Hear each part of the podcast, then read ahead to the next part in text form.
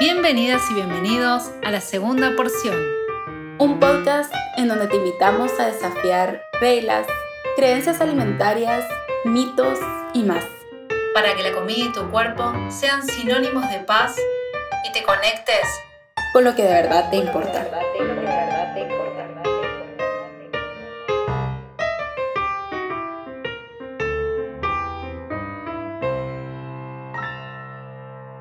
Bienvenidos y bienvenidas a la segunda porción. Muy emocionadas de estar acá en otro episodio más. Somos Pau Marroquín y... Y acá está Anita Gatze. ¿Cómo andas, Pau? Bien, ¿y tú cómo estás? Bien, bien, muy bien, muy bien. Eh, no condice con lo que te conté antes de la grabación, que le decía a Pau que estaba eh, con algunas alteraciones del sueño y, bueno, y eso afectaba un poquito mi, bienestar, pero, pero en, en el overall, en, el, en, el, en líneas generales, estoy bien.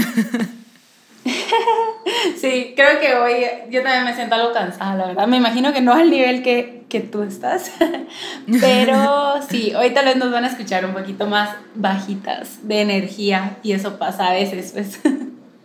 Sí, sí, pero creo que también, eh, mira, justo dijiste más bajitas de energía y digo, bueno, pero tiene relación con el tema de hoy en algún punto, ¿no? Todo, todo se relaciona con todo igual pero, pero tiene, tiene relación con, el tema de hoy. Em, cuál es, Pau, el tema de hoy? Te lo voy a dejar para que lo introduzcas vos. Vamos a estar hablando de la autocompasión, o sea, como que la importancia que tiene, ¿verdad? O el impacto que tiene cuando estamos en este proceso de sanar la relación con nuestro cuerpo y nuestros alimentos, sea un TCA o o bueno, que solo estamos en un lugar en donde no se está sintiendo bien y queremos mejorarlo, o en general, ¿verdad? O sea, creo que al final la autocompasión todos requerimos de ella, aunque no sea lo que hemos aprendido, ¿verdad? Tal vez lo que hemos aprendido es todo lo contrario, pero ese será el tema de, del día de hoy. Sí, justo hablábamos de, bueno, de siempre nuestro, eh, recuerden que el, que el podcast tiene como la función de, o el objetivo, más que la función, el objetivo de sanar la relación con, nuestra, con la comida, con nuestro cuerpo, eh, para liberarnos espacio, para que nos aboquemos a lo que realmente nos importa, a lo que realmente valoramos, a nuestros objetivos y valores más profundos. Y la autocompasión, claramente que es una herramienta... Eh, clave y central como, como, seres humanos también, ¿no? Yo creo que, como decís vos, digo, ¿no? Qué, qué loco que, que, todo lo que hemos aprendido sea tan, eh, digamos, que, que, en algún punto sea como dañino para la, la, experiencia humana, la crítica, la autocrítica, la competencia, la individualidad, eh, como eh, en algún punto llegamos a un lugar en donde nos damos cuenta de que, de que no, nos, no, no, suman nada, ¿no? Y que de repente tenemos que empezar a explorar eh, determinadas cuestiones como la compasión, que es tan linda la palabra, pero tan difícil de, poner en práctica precisamente por esto, porque no está cultivada, ¿no?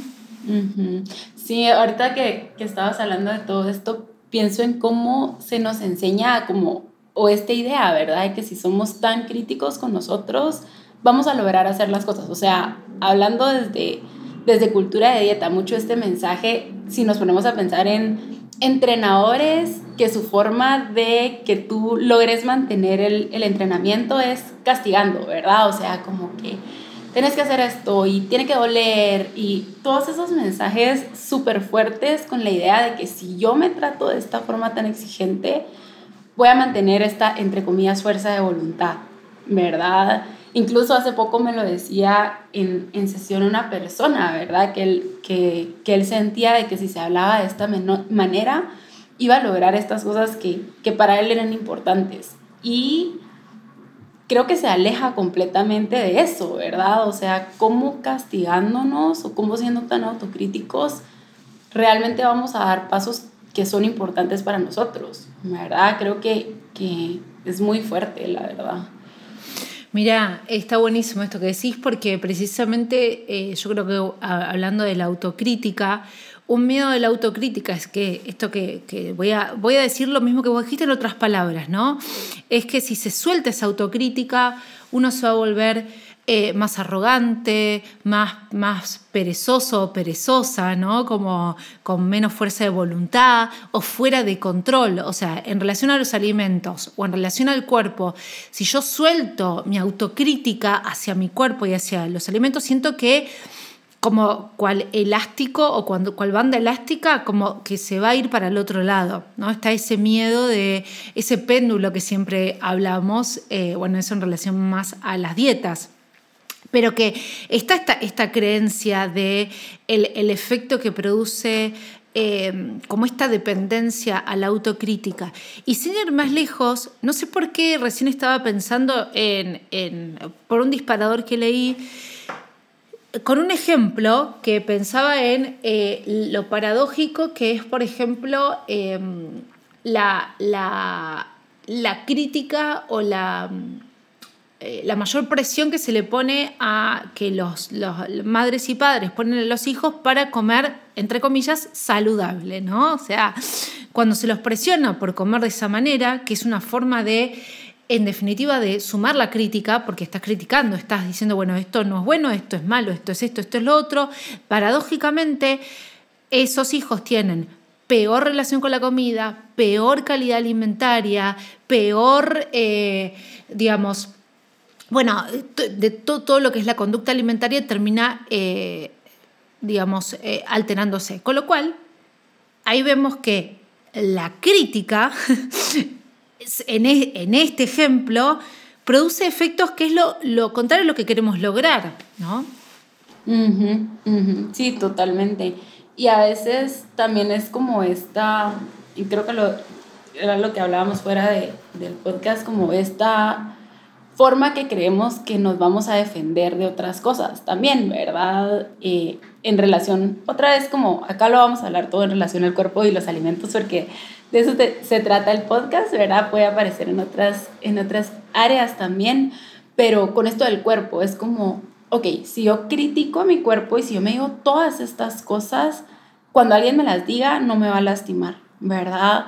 O tal vez no lo pensamos así, pero como que muy en el fondo está esta parte, o eso siento yo, no sé qué pensás, como, sí, cuando alguien más me lo diga no me va a lastimar, o si yo me lo digo, entonces esto me va a ayudar a cambiar todo esto que no me gusta en mi cuerpo para que otras personas no lleguen a lastimarme, como una medida como, entre comillas, protectiva que al final pues sí va, o sea, nos va calando definitivamente el tener esta vocecita criticándonos, o sea, si en general la tenemos fuera, ¿verdad? Tenerla adentro y tenerla 24/7, bueno, excepto el tiempo que estamos durmiendo, porque ahí tal vez no, no va a estar apareciendo, ¿verdad? Pero tenerla ahí constantemente, ¿qué impacto puede llegar a tener, ¿verdad? En nuestra salud, en nuestro bienestar en general, pero sobre todo en nuestra salud mental. Sí, porque me parece que, y acá creo que, entramos en, otro concepto, me parece que lo, algo opuesto, un concepto opuesto es el tema de aceptación. Y en algún punto se cree que aceptar es como es, es resignarse, es como, es como, como soltar algo, pero soltarlo en el sentido de no me importa y, y lo dejo y lo suelto y que sea lo que tenga que ser y que Em, y me resigno frente a la situación, cuando en realidad la aceptación es, em, a ver, acá voy a ser redundante con el concepto, pero es la capacidad de aceptar algo sin intentar cambiarlo, digamos, sin... Eh, es aceptar la situación como es, porque en definitiva el momento presente se presenta como es independientemente si nos guste o no nos guste. O sea, es así. Ahora, creo que eh, había leído algo así como en un libro hace poco, que cuando uno no acepta la realidad, lo único que agrega es a ese dolor sufrimiento. Y dice, el sufrimiento es elección, el dolor no. Entonces, de repente, si yo acepto la realidad tal cual es, voy a ganar mucho más que tratando de luchar frente a, esa, eh, frente a esa realidad. Esa realidad ha hablado del cuerpo, de la comida, etc. Porque va a seguir siendo, independientemente, independientemente si me guste o no, va a seguir siendo así, ¿no? Estoy diciendo mucho no. no, está bien. Ah, me encanta esto que decís y tal vez yo quiero resaltar esta parte de independientemente de si me gusta o no. A veces creemos que aceptación es me gusta lo que hay, ¿verdad? O sea, cuando yo me acepte o cuando yo acepte mi cuerpo, me va a encantar. Cuando yo acepte mi cuerpo va a ser tan fácil para mí ponerme esta ropa o me va a gustar la foto que me tomaron o no sé, siempre como siempre, pero lo escucho mucho en sesión, gente como diciéndome como, no, es que para aceptarme tiene que verse todo así, ¿verdad? Pero aceptación es eso, ¿verdad? Dejar de luchar contra la realidad, aunque a veces no nos guste, o sea, aunque a veces pueda ser doloroso, como tú decías, ¿verdad? Aunque a veces esté el, ok, eh, no sé, tengo esta condición y afecta las capacidades de mi cuerpo, o hay dolor en mi cuerpo, o no me gusta la forma de mi cuerpo. Y aceptación es como incluso esa parte de no me gusta y puedo darme confort dentro de esto que está siendo duro y difícil para mí, ¿verdad? Y como tú decías también esto de, sea, como que el sufrimiento es una elección. Obviamente es mucho más fácil decirlo que, que, traducirlo a la realidad, ¿verdad? Pero creo que sí es, es cierto, mientras más luchamos contra algo, más va a doler, ¿verdad? Y, y, y como que más espacio ocupa de alguna manera. Sí, ah, eh, a ver, es como, como dice Pau, digo, esto es una, una, eh, esto es una enseñanza continua y para, para, voy a hablar por mí, ¿no? Y para mí también, eh, porque de nuevo, o sea, vivimos en un mundo en el cual todas estas cosas se tienen que ir cultivando medio como remando contra la corriente. pero mientras, mientras hablaba Pau, yo me imaginaba como esto, ¿no? La aceptación lo que hace es que nos acerquemos en definitiva, amorosamente a eso que está sucediendo. La, la, crítica lo único que hace es luchar contra eso que está sucediendo y repelerlo constantemente. Entonces, em, eso, como decimos antes, eso que sigue sucediendo, sigue sucediendo, pero nuestra forma de mirarlo a, eso que sucede cambia y por ende cambia la relación con eso que sucede. Entonces, lo que nosotros queremos eh, decir acá es que el sentido, o sea, la situación no va a cambiar. Lo que tiene que cambiar es nuestra forma de afrontar y de, dialogar con eso que está sucediendo. Y la aceptación con eso que sucede permite que uno, o sea, permite como abrazar en definitiva eso que sucede con otra vez otras herramientas. Y acá entra un poco la compasión y la autocompasión. Porque si yo de repente como que acepto, ¿no? Por ejemplo, digo, bueno, esto que me está sucediendo, y acá es donde decimos que no es resignación y que no es negación, que no es nada, esto que está sucediendo es realmente difícil para mí, es realmente difícil eh, aceptar mi cuerpo en una sociedad... Eh, estigmatizante en una, en una sociedad gordofóbica. Es realmente difícil, después de toda mi historia, eh, que este alimento por el momento no me cause miedo, no me cause pensamientos, no me cause, etcétera, etcétera. Pero Distinto es negarlo y otra cosa es, ok, me sucede esto. ¿Cómo puedo consolarme? ¿Cómo puedo cuidar de mí misma en este momento?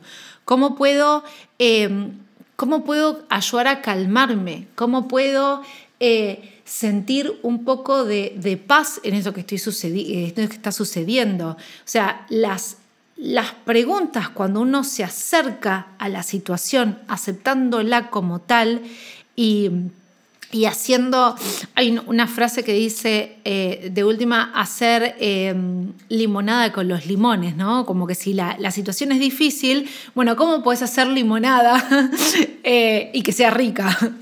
Eh, es totalmente distinta.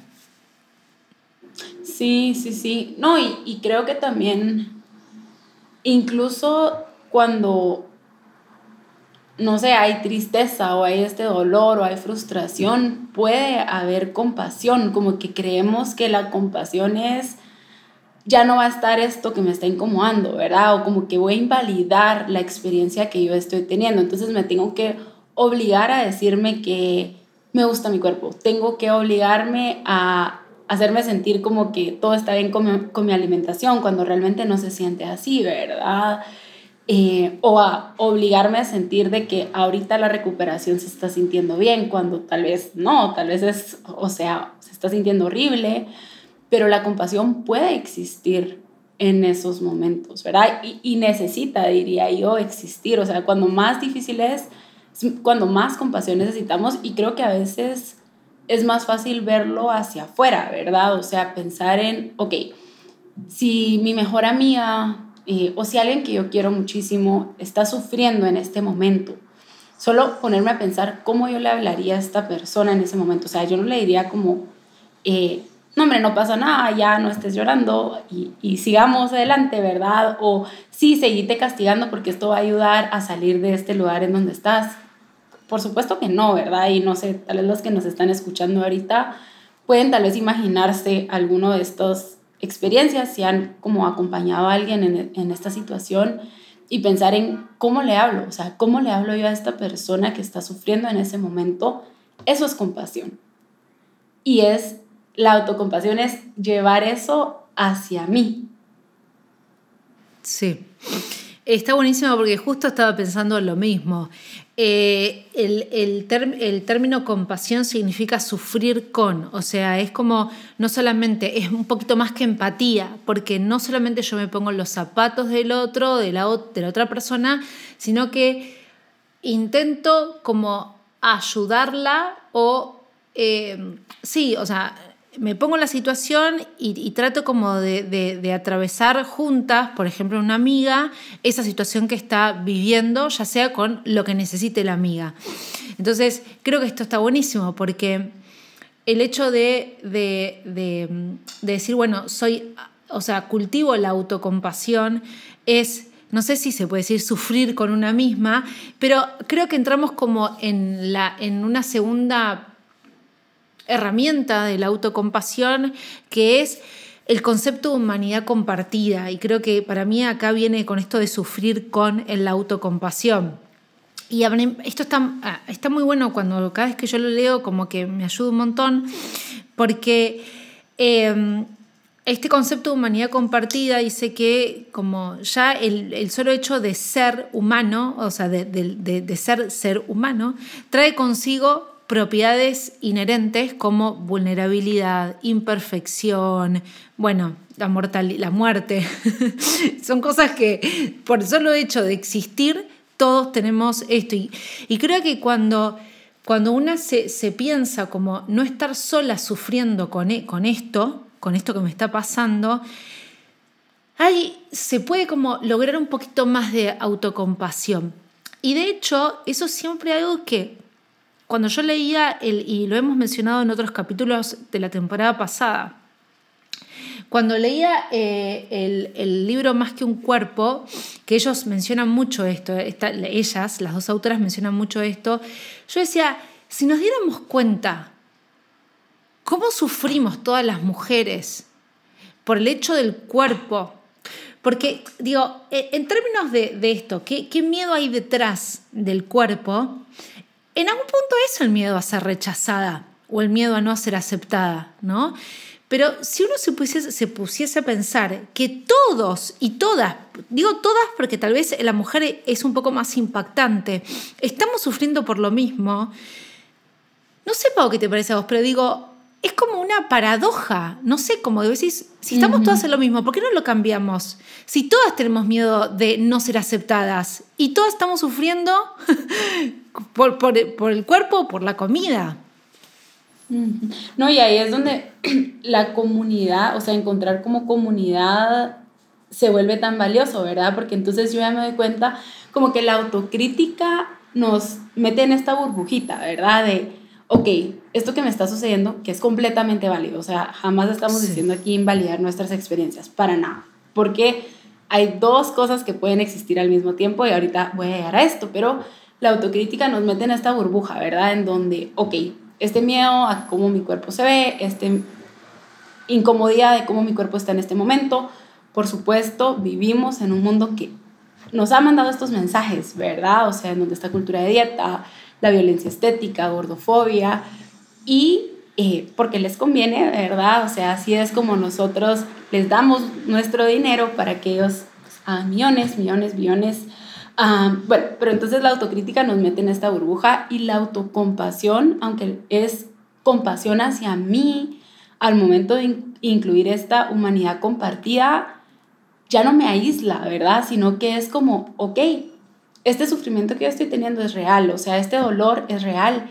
Y al mismo tiempo hay otras personas que están pasando por experiencias similares, diferentes también, por supuesto, pero también similares a la mía y como que me permite ver un poquito más allá, ¿verdad? O sea, así lo veo yo desde esta parte de la relación con nuestro cuerpo, justo lo que tú decías de, ok, otras mujeres, otras personas están sufriendo por cómo se sienten con su cuerpo, o sea, y todas, o sea, cuando vemos las estadísticas, ahorita no sé específicamente, pero me recuerdo que una vez hice una mini guía de estadísticas de imagen corporal y cómo 70, 80%, no sé, un porcentaje altísimo de personas que luchan con su cuerpo, incluso a edades como los 60, 70, 80 años, que uno dice como, bueno, a esa edad, cuando, o sea, ya estás casi al final de tu vida, todavía seguir luchando con tu cuerpo me parece súper fuerte.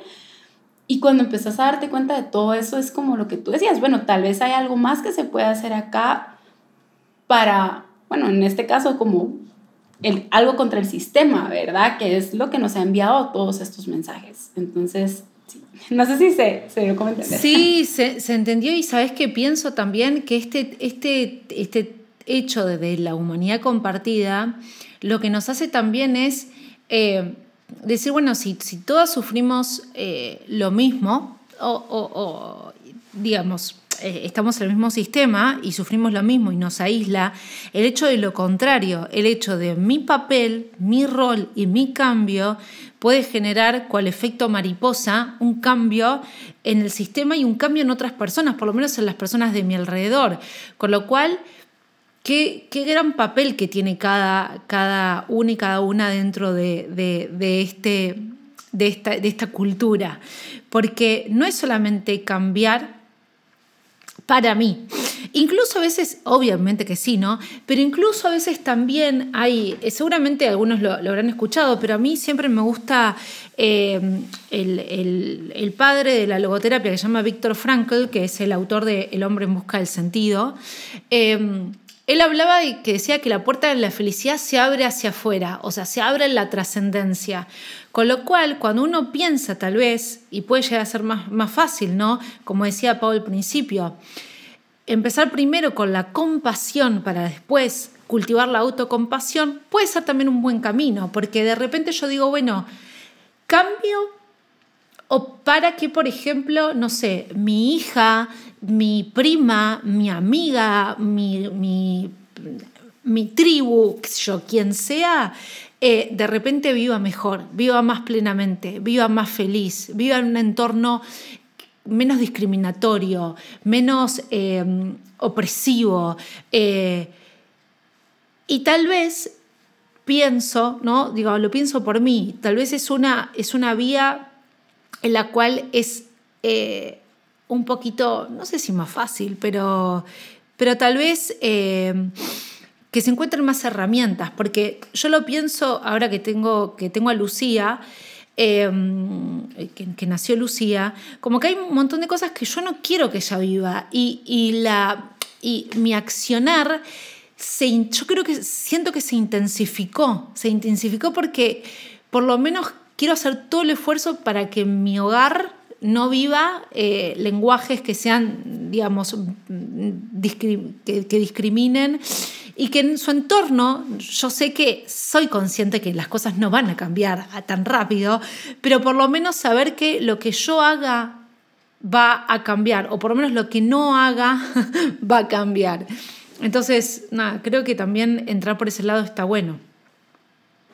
Sí, a mí me parece súper, valioso y, siento que eso le pasa a mucha gente, o sea, lo he escuchado y, e incluso yo lo veo como en mi proceso, como el, bueno, cuando empecé como, no sé si es activismo, o sea, eh, hablar en redes sociales y todos estos temas, eh, acompañar a personas, o sea, como que me noto hablando de esto hacia otras personas y es como más fácil de alguna manera llevarlo hacia mí. Siento que a veces el mensaje es mucho como, bueno, si no está en ti la compasión, o sea, si tú no sos compasiva contigo misma, no vas a ser compasiva con los demás. aunque yo creo que a veces es más fácil empezar con nosotros y de alguna manera poder modelarlo hacia nosotros. Y creo que no hay como una respuesta, ¿verdad? Al final es, ¿qué te sirve a ti? Pero esa parte de la humanidad, ¿verdad? De, de esa conexión que podemos tener con otras personas, yo siento que es de las cosas más sanadoras que puede haber. O sea, cuando incluso puedo compartir mis experiencias, obviamente en un espacio seguro, ¿verdad? O cuando puedo notar las experiencias de otras personas también, ¿verdad? O sea, como que siento que tiene demasiado poder en esta parte de la autocompasión. Y algo que pensaba también es como los TCAs al final generalmente es algo que te aísla, ¿verdad? Otra vez caemos en lo mismo de la autocrítica y es algo que te mete a esta burbujita y tal vez lo que necesitamos es todo lo contrario, ¿verdad? O sea, estar sin esta, esto que yo siento que me está protegiendo de alguna manera, pero realmente no, yo necesito esta conexión con otros. El cerebro es un cerebro social, en definitiva. Em, y, justo cuando hablamos con Pau antes de empezar a grabar, así un poquito de lo que íbamos a charlar, como que salía este, este tema de que en definitiva em, la, mente autocrítica es una mente centrada en la amenaza que eh, en algún punto como que nuestro cerebro va a tener esta tendencia por forma de protección. Eh, yo como que siempre cuando, cuando charlamos con esto en las consultas eh, explico lo mismo, digamos, de lecturas, no es porque a mí, Anita, se me ocurrió esto, digamos, de lo que yo sé, como que digo, el cerebro en general como que es un poco arcaico, en, este tenemos como la parte arcaica que se centra en la amenaza porque obviamente eh, es la forma en algún punto de protegernos que tenemos de, estar pendiente de esa amenaza. Lo que pasa que hoy en día, sea por lo que sea, eh, como que no utilizamos formas un poquito más complejas y, y acá lo que invitamos es a usar precisamente formas un poquito más complejas del cerebro, en donde dice, bueno, ok, este cerebro está sentado en la amenaza, ¿no? Primero, em, ¿cuál es la amenaza que está por detrás de esta autocrítica? Es como dialogar eh, adentro con esas, como con esas dos personitas, esas dos voces, como la arcaica y la más, la, más, eh, la que creció, la última parte del cerebro más nuevita, que es un poquito ah. más como compleja, y que le pregunte, ¿no? ¿Cuál es esta amenaza que está por detrás de esta autocrítica? ¿Qué es lo que yo tengo miedo que suceda? ¿Cuál es la amenaza o qué es lo que yo tengo miedo que suceda en relación a mi cuerpo, en relación a lo que como, en relación a lo que eh, a cómo me visto, en relación a ser yo misma, en relación a ser lo que sea, ¿no? Es obviamente no, no, a veces nos surge así y entendemos, como dijo Pau, validación absoluta, o sea, entendemos que hay mucha, eh, esta, cuando hablamos de la cultura de dieta, hablamos de, esto, ¿no? De la... Em, de que si no, no, no tenés determinado cuerpo o comes de determinada manera, hay muchas cosas que te van a ocurrir por no ser parte de la tribu saludable y la tribu que encaja. Y ahí es donde viene esto de, ok, porque es una amenaza el, no pertenecer, ¿verdad? O sea, si es una amenaza como real, vamos a decir. Pero ahí es donde viene como el, ok, ya no voy a pertenecer a esta tribu porque tal vez esta no es mi tribu, ¿verdad? O sea, porque esto me pone en riesgo, pero puedo encontrar estas otras tribus o estas otras comunidades en donde yo puedo ser mi yo más auténtico, ¿verdad? En donde no tengo que castigarme constantemente para intentar encajar porque igual todas las personas que están en esta otra tribu, entre comillas, saludable, probablemente muchas de ellas están forzando a encajar, ¿verdad? De formas que les lastima. Lastimosamente no es como que, no sé, o sea, creo que esto es algo que lleva como un, un proceso personal también, de decir como empiezo a cuestionarme, empiezo a observar esto que hay, pero sí, algo que también quería agregar con esta parte de como dejarse ir, porque eso es muy común, ¿verdad? Eso que, que escuchamos, no, es que si me acepto o es que si soy compasiva conmigo, me voy a dejar ir. Y yo iría como cuestionar qué significa esto, porque yo siento que esto también es como un invento, voy decir, como de la cultura de dieta, muchas veces de te vas a dejar ir y por eso tenés que estar controlándote, por eso tenés que estar consumiendo este tipo de contenido, este tipo de productos. Obviamente alguien detrás está beneficiando de eso, pero ¿qué es dejarte ir? O sea, no sé, o sea, para mí me parece como una de esas cosas que yo no, no me hace como mucho sentido, o sea, cuando la gente se deja ir, ¿qué significa eso? O sea, muchas personas lo traducen como en, o, o, me pongo a pensar en personas que tal vez están en depresión y han dejado de hacer un montón de cosas que tal vez son importantes para ellas y podemos pensarlo en esta persona se dejó ir, entre comillas, pero ¿qué hay detrás? O sea, siento que es una de esas frases o de una de esas palabras que se repite mucho y muy pocas veces nos paramos como a cuestionar qué significa, ¿verdad? Sí, eh, para, para entenderte un poco más, el dejarte ir vos, vos eh, lo relacionás con esto como el ya fue, como el, el como, bueno, listo, eh, suelto y, y, ya fue, y no me importa nada. Perfecto, sí, totalmente, totalmente.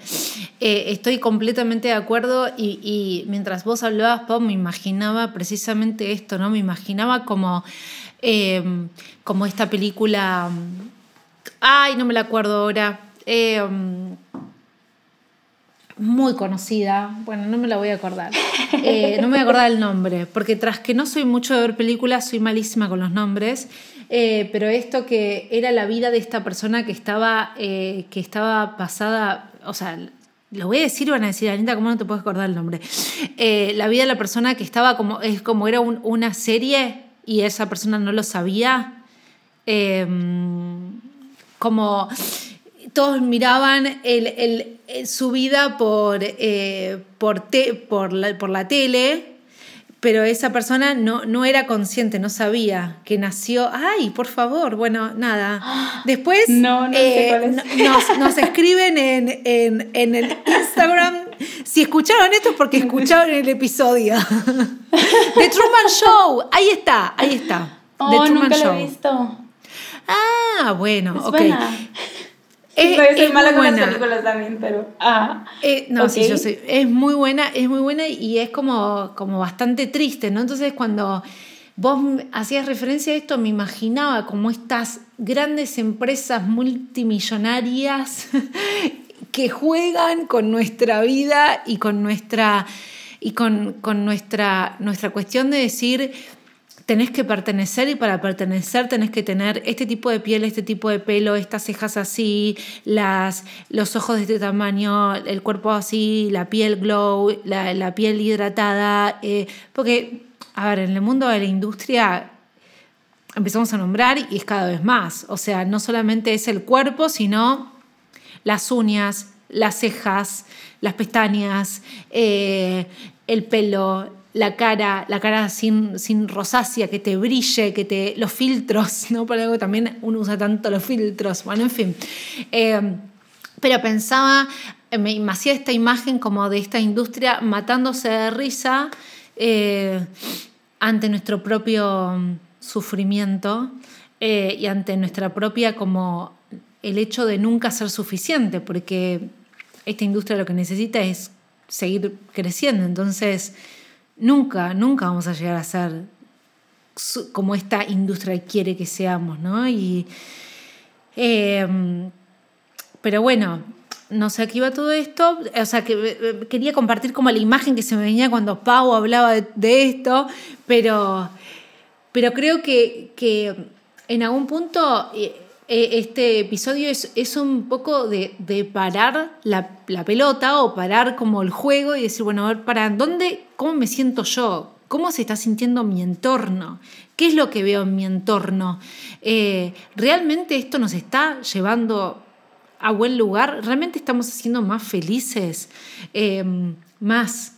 ¿Llevar una vida más plena? ¿O, o no? Si, si te hace más feliz, bueno, genial. Yo en mí misma y en mi entorno no, lo, no veo eso, ¿no? No, y esto que tú decías, o sea, nunca es suficiente, ¿verdad? O sea, no es suficiente y esa, esa vocecita de la autocrítica, eso es lo que refleja, ¿verdad? No estás haciendo suficiente. Y como esta idea de que como que no podemos ser humanos, ¿verdad? Como no podemos, eh, entre comillas, fallar, ¿verdad? No podemos, o sea, tiene que estar todo tan, entre comillas, perfecto. Eso no significa que, ay, entonces ya, ya no me puedo hacer las uñas o comprar estas cosas. No estamos diciendo eso, sino como cuestionar el papel que, que cumple, ¿verdad? Y cómo esto alimenta a esa voz de autocrítica. O puede ser que para ti sea la de autocompasión, pero no sé, o sea, como que esto que tú decías, ¿verdad? Como cuestionarme de me está trayendo felicidad, me está trayendo calma o es todo lo contrario. Y si es todo lo contrario, la buena noticia, diría yo, es como, hay como, hay esperanza en el sentido de que hay algo que podamos hacer con esto. O sea, no porque esté súper internalizado, no porque esté en todos lados, quiere decir, bueno, ya, ahí se terminó la cosa, ¿verdad? Y esto solo va a seguir así, sino que es, ahí es donde viene la parte de la autocompasión de, ok, o sea, esta es una herramienta que a mí me puede ayudar eh, a encontrar más calma, ¿verdad? Dentro de, dentro de todo esto que hay, puedo encontrar un poquito más de paz o puedo ser más amable conmigo misma en esto que está siendo difícil. Sí, y también ser conscientes de que, de que esta crítica, lo único, en definitiva, no, lo único no, una de las cosas, pues no es lo único, una de las cosas graves que ocurre es que nos distrae de nuestra verdadera fuerza interior. Queda medio naif decirlo así, pero es una gran herramienta de distracción. O sea, de repente que yo esté todo el tiempo poniendo foco en el cuerpo y en la comida, me distrae, me distrae, me distrae del de, el sentido de mi vida, me distrae de mis verdad, mi potencial, me distrae de mi fortaleza, me distrae de mi... Em, esto de mi esencia más pura me distrae, me distrae lo que yo puedo hacer, eh, de quién puedo ser.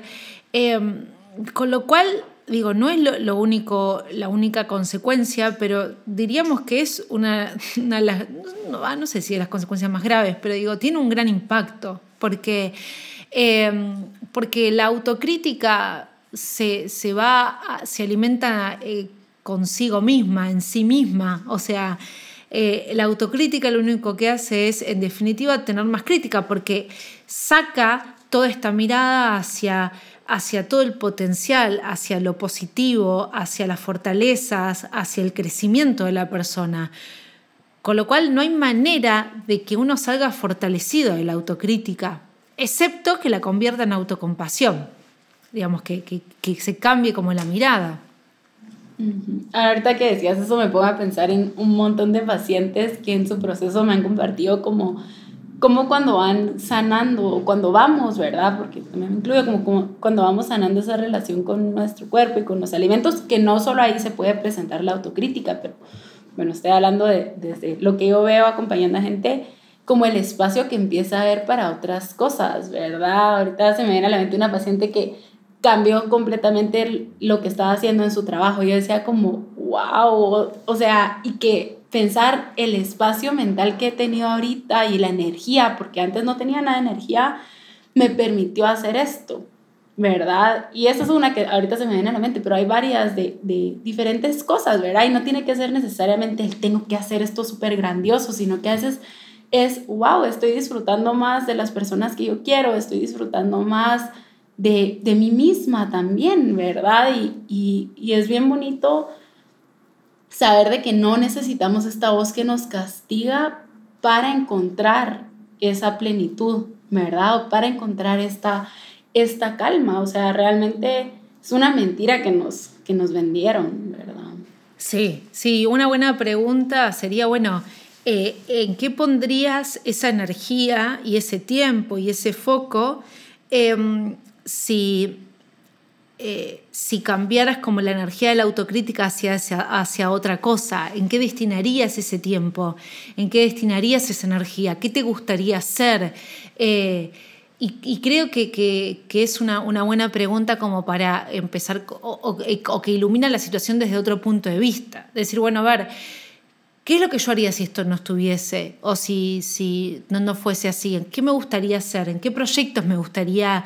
Eh, ¿O qué, qué, tal vez es compartir, como dijiste vos, compartir más tiempo con otras personas em, y que tal vez todo este tema de pensar en mi cuerpo y en la comida y muchas veces, como dijo Pau, que nos aísla, nos roba, nos roba, nos roba, nos roba todo el tiempo de eso que realmente queremos hacer y ser. Eh, sí, es una pregunta valiosa, creo yo. O sea, como que, sí, ver a qué, o sea, toda esta energía que está ocupando esa autocrítica, o incluso yo diría, empezar a ver cuánto tiempo ocupa espacio esto, ¿verdad? O qué porcentaje de tu día está esa, de esa autocrítica. Y como tú decías, después como esto de ¿Y a qué le podría dedicar esta energía? Porque realmente los pensamientos al final, si es energía que está siendo usada, ¿verdad? Y es bien desgastante mentalmente, emocionalmente, o a veces incluso hasta llega a impactarnos físicamente. Pero totalmente. De hecho, creo que todo, digamos, yo he pasado por la experiencia de días donde mentalmente estaba un poco enroscada y me sentía como si hubiese corrido una maratón de 42 kilómetros y emocionalmente como, como en el subsuelo. O sea, eh, y yo decía, qué loco el poder que tiene, como el pensar o el enroscarse pensando de determinada manera, el poder que tiene nuestra energía vital, porque es mucho más que, que, eh, que cualquier cosa. Entonces, que nos roba energía, nos roba energía, y realmente es una energía que cuesta recuperarla. Es como que yo digo que muchas veces un pensamiento es como que arrastra no solamente el momento del pensamiento, sino que después te arrastra, arrastra tres, cuatro días hasta que uno vuelve a recuperar toda esa energía gastada. Entonces, eh, es, como, como, como si fuese algo que contaminó y, no solamente contaminó el momento, sino que se esparció un poco más hacia otros campos. Entonces, de repente... Eh, la, autocompasión me da la sensación de que se da cuenta de la situación, pero no arrastra. O sea, no, no permite como esa, e, esa contaminación de, la vida y de los días. Sí, y ahorita que decís eso es como, es que no se queda en nuestra mente, ¿verdad? Yo me ponía a pensar ahorita, es como cuando estás en una cena familiar y esa vocecita está ahí y te fuiste de la cena y ni, ni te recordás que platicaste con la gente o ni te recordás si conectaste con las personas que querés, ¿verdad?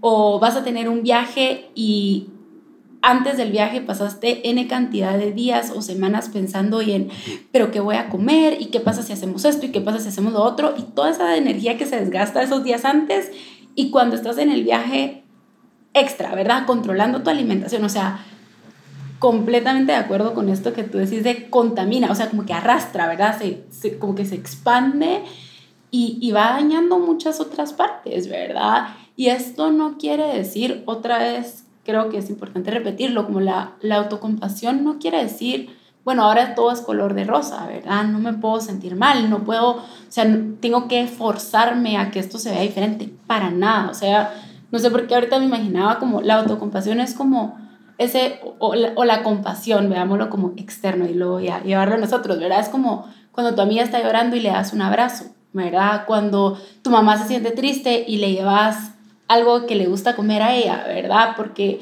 no, eso no va, no va a quitar que se sienta triste, pero va a hacer ese momento un poquito más tolerable, por así decirlo, ¿verdad? Entonces son como todas estas acciones o incluso palabras eh, que nosotros podemos tener, como decir, ok, aquí estoy, ¿verdad? ¿Cómo podemos estar así para nosotras, ¿verdad? Sí, eh, es, eh, en definitiva es jugar las cartas del juego de la mejor manera, o sea, las cartas están dadas. Yo el otro día hablaba con una, una paciente, es como, digo, vos jugás al truco, le preguntaba, imagínense los que saben jugar al truco. Digo, hay gente que gana la partida hasta con las peores cartas digamos, con cartas que son muy malas y hay gente muy habilidosa en el juego. Bueno, esto es lo mismo, digamos, por más de que yo crea que las cartas que me dieron son malas, eh, entre comillas, eh, es jugarlas de la mejor manera, porque en definitiva es nuestra actitud la que permite cambiar o la que cambia esa situación.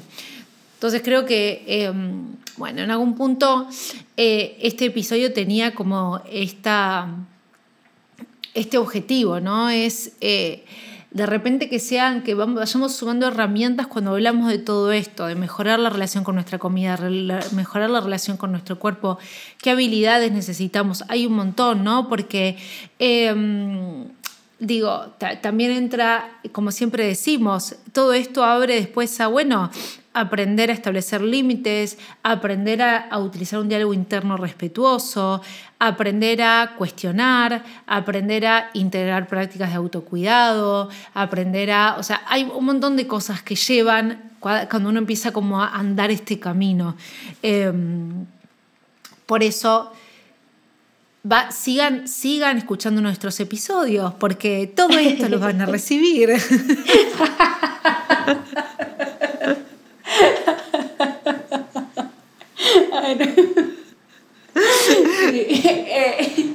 no. a veces algo que pienso cuando uno dice como esa palabra herramientas, creo que a veces nos imaginamos como que es algo tan tangible, ¿verdad? Y hay herramientas que sí, por supuesto, pero hay otras que son como el ay, empiezo a practicar un diálogo más respetuoso o más compasivo, ¿verdad? Y que esto lleva una práctica. Imagínate que toda tu vida ha estado ahí la autocrítica. Es como, ahorita estoy aprendiendo un nuevo idioma, ¿verdad? El idioma de la, de la autocompasión que va a llevar un tiempo poder eh, integrarlo y que se vuelva como lo natural, voy a decir, o si natural suena como muy lejano, como que esté un poquito más presente, va a llevar un tiempo, ¿verdad? Pero la única forma de, de poder integrarlo es practicarlo, ¿verdad? Y cuando practicamos algo al inicio se siente incómodo, no sé si necesariamente decir forzado, pero se siente como extraño, ¿no? O sea, como que nunca me ha hablado de esta manera, se siente raro, ¿verdad?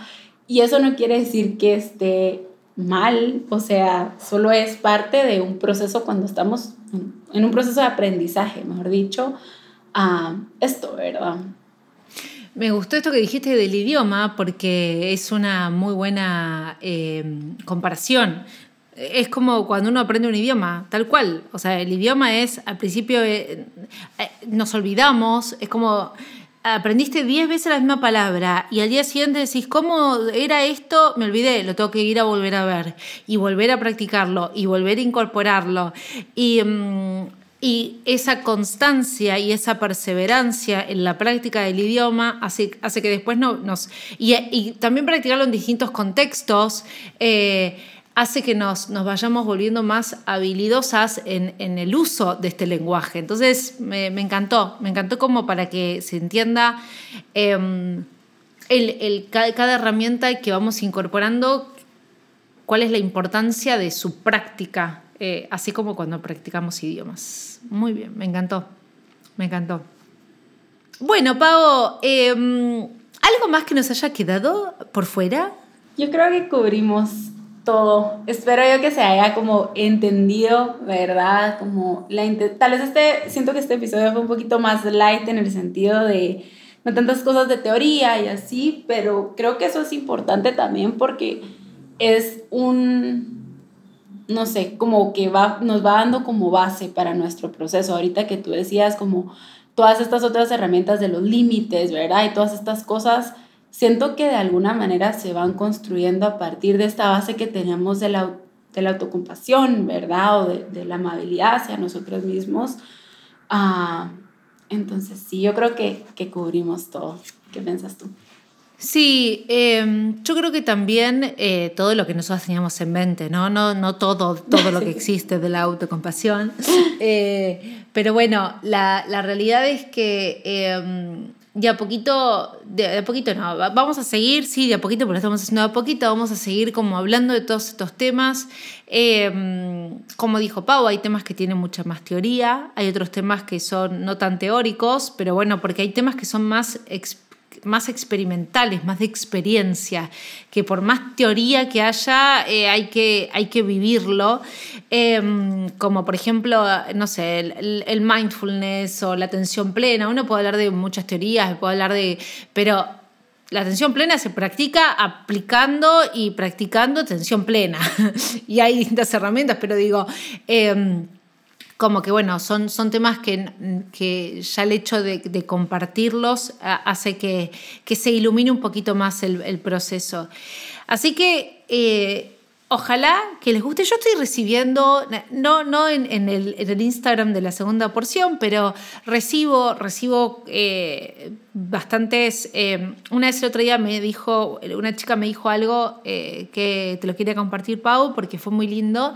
Me dice: el podcast me está ayudando mucho, especialmente los días que mi relación con la comida es un poco tormentosa. Y me encantó, me encantó porque, y de hecho me emociona un poquito eh, porque digo, qué bueno, qué bueno, qué bueno porque ese es el, el, o por lo menos mi objetivo con el podcast, que, que acompañe, que, que, haga crecer, que potencie, que amplíe la mirada, que amplíe el camino. Eh, así que mejor piropo que ese no, no hay, ¿no? qué alegre y ojalá que nos puedan dejar saber también, o sea, ya sea ahí en la segunda porción o, o en, Insta, en nuestros Instagrams personales o al correo como el qué les parece, ¿verdad? Si les gusta, si no les gusta también es válido, ¿verdad? O si creen como, si hay como eh, otras ideas, ¿verdad? Que puedan tener, otros temas que les gustaría que tocáramos, pues dejarnos saber porque sí, o sea, es para nosotras un honor escuchar de ustedes eh, esto, ¿verdad? ¿Qué piensan? ¿Cómo se siente el, podcast para ustedes? Sí, sí, y que estos espacios seguros, como hablábamos en el episodio 20, eh, los creamos entre todas las personas. Eh, y si bien nosotras, o sea, ustedes nos, piden un tema y nosotras buscamos y hablamos de lo que a nosotras nos parece y lo que, lo que es nuestra mirada, bueno, es una forma para, em, para crear entornos más seguros y que estos entornos lleguen a cada vez más personas. Así que si, si crees que vale la pena, compartilo eh, al, podcast, eh, llegar a personas que crees que les va a hacer bien. Em, bueno, y esperamos siempre, siempre tu, tu, tu feedback. Eh, así que un honor, Pau, eh, estar en otro episodio con vos, aún, aún cuando nuestro cansancio de la semana, eh, como que estamos así, pero no estuvimos tan, tan chill, me parece, no sé, como que después le, ponemos, viste, sale, sale, sale nuestra, nuestras ganas de hacer este podcast. y un placer, como siempre, un placer estar con vos y con todas las personas que nos escuchan. Ay, para mí también, la verdad es que me emociona muchísimo compartir y sí creo que aunque, bueno, hoy tal vez me siento un poquito cansada, pero digo como al final es algo que nos encanta, el, el espacio y poder compartir con otras personas y lo hacemos con demasiado amor que yo espero que se, se note. Yo creo que sí, yo creo que sí. Bueno, Pau, entonces, nos vemos. nos vemos entonces, bueno, nos escuchamos. Sí, nos escuchamos y nos vemos nosotras. Eh, bueno, en el próximo episodio. Sí, que tengan una bonita semana y nos vemos en el próximo episodio de la segunda porción. Dale, un abrazo, chau, chau. Bye.